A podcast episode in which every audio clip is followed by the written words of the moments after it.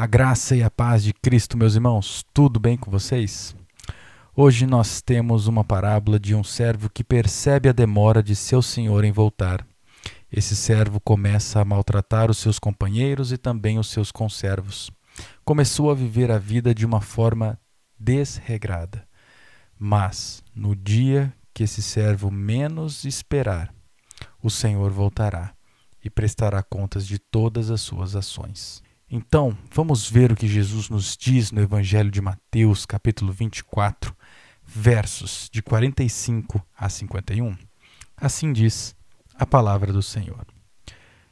Quem é, pois, o servo fiel e prudente, a quem o Senhor deixou encarregado dos demais servos, para lhes dar o sustento a seu tempo? Bem-aventurado aquele servo a quem seu senhor, quando vier, achar fazendo assim. Em verdade lhes digo que lhe confiará todos os seus bens. Mas o que acontecerá se aquele servo, sendo mal, disser consigo mesmo: Meu senhor demora a vir, e começa a espancar os seus companheiros e a comer e beber com os bêbados? Virá o senhor daquele servo em dia que não espera e em hora que não sabe, e irá aplicar-lhe um castigo severo, condenando-o com os hipócritas, ali haverá choro e ranger de dentes. Aqui nós temos uma sequência de parábolas que vão falar a respeito do retorno de Jesus, vão falar a respeito de sua segunda vinda. Talvez esse seja um dos nossos menores estudos aqui no canal, mas mesmo pequeno, sei que Deus tenha muito a falar, amém? Essa parábola especificamente fala de um servo fiel e um servo fiel e prudente, e também fala de um servo mau. Basicamente, o servo fiel é um verdadeiro discípulo de Cristo, já o servo mau é um falso discípulo. O Senhor que se ausentou é Jesus Cristo. Ele confiou tarefa aos discípulos, no caso, cuidar dos outros, discipular e alimentar espiritualmente os outros até a sua volta. Ele há de voltar, e quando voltar, irá prestar contas com todos.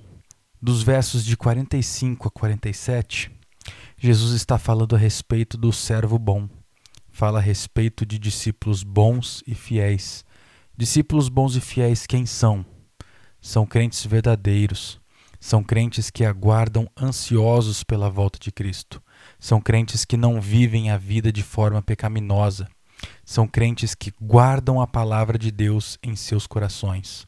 São crentes que trabalham pelo reino de Deus, pregando o Evangelho e fazendo discípulos para Cristo. Os versos de 48 e 49 vão descrever o servo mau.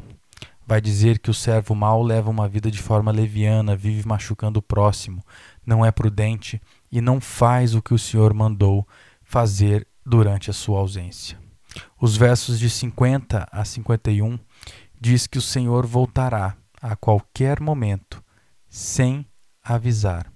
Isso é, Jesus voltará e ele voltará repentinamente. Quando me converti, um amigo meu me disse a seguinte frase: Você é novo, precisa pecar mais, você precisa aproveitar a vida, é, precisa viver a vida e depois você procura Deus. Ele falou essas palavras para mim. Esse pensamento, infelizmente, é o pensamento do servo infiel. Imagina se eu tivesse dado ouvidos àquele amigo. Muitos vão dizer é, que Jesus está demorando e que já se passaram dois mil anos e até hoje Jesus não voltou. Mas devemos lembrar que lá em Pedro, na segunda carta de Pedro, se não me engano, Pedro diz que para Deus um dia é igual a mil anos e mil anos igual a um dia. Então, eu aguardarei a volta de Cristo de forma fiel. Se Deus permitir, quero pregar o Evangelho todos os dias da minha vida. Quero trazer discípulos para Cristo. Quero trabalhar para o reino de Deus. Se assim for da vontade de Deus e assim Deus me permitir. Amém. Uma coisa muito importante que essa passagem nos diz é que esse período de espera pela segunda volta de Cristo não pode ser vivida de forma leviana e não pode ser vivida de forma preguiçosa. Nós devemos servir a Cristo de todo o coração. nós precisamos ser servos, discípulos ativos para o reino de Deus.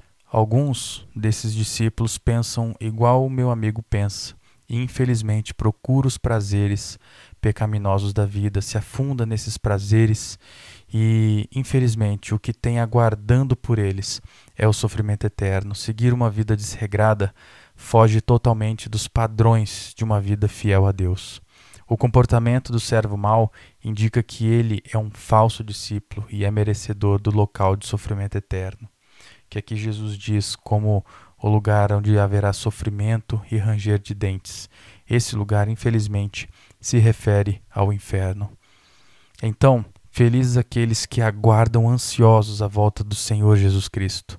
Felizes são aqueles que se mantêm firmes na palavra de Deus.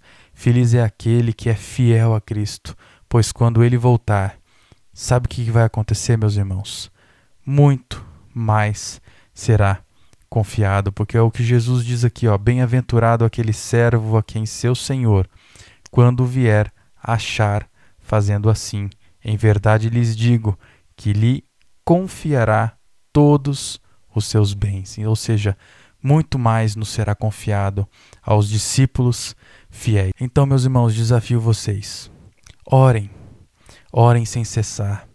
Orem para que Deus os mantenha firme nos caminhos de Cristo. Orem e peçam para que sejam cheios do teu Espírito Santo, do Espírito Santo de Deus. Orem e peçam por oportunidades de pregar o Evangelho. Orem por oportunidades de fazer discípulos para Cristo. Orem pela volta de Cristo. Orem para que pecadores se arrependam e se entreguem a Cristo. Orem todos os dias. Leiam a Bíblia todos os dias. A Bíblia, meus irmãos, é nosso alimento espiritual. A Bíblia não foi feita para ficar de enfeite e aberta, por exemplo, no Salmo 119. A palavra de Deus é o nosso alimento espiritual. Sem esse alimento, nós morremos eternamente. Então, meus irmãos, orem, leiam a Bíblia, se arrependam dos seus pecados, peçam perdão de coração a Deus. Preguem o Evangelho de Cristo façam discípulos para Cristo, sejam o servo fiel que cuida das coisas do Senhor.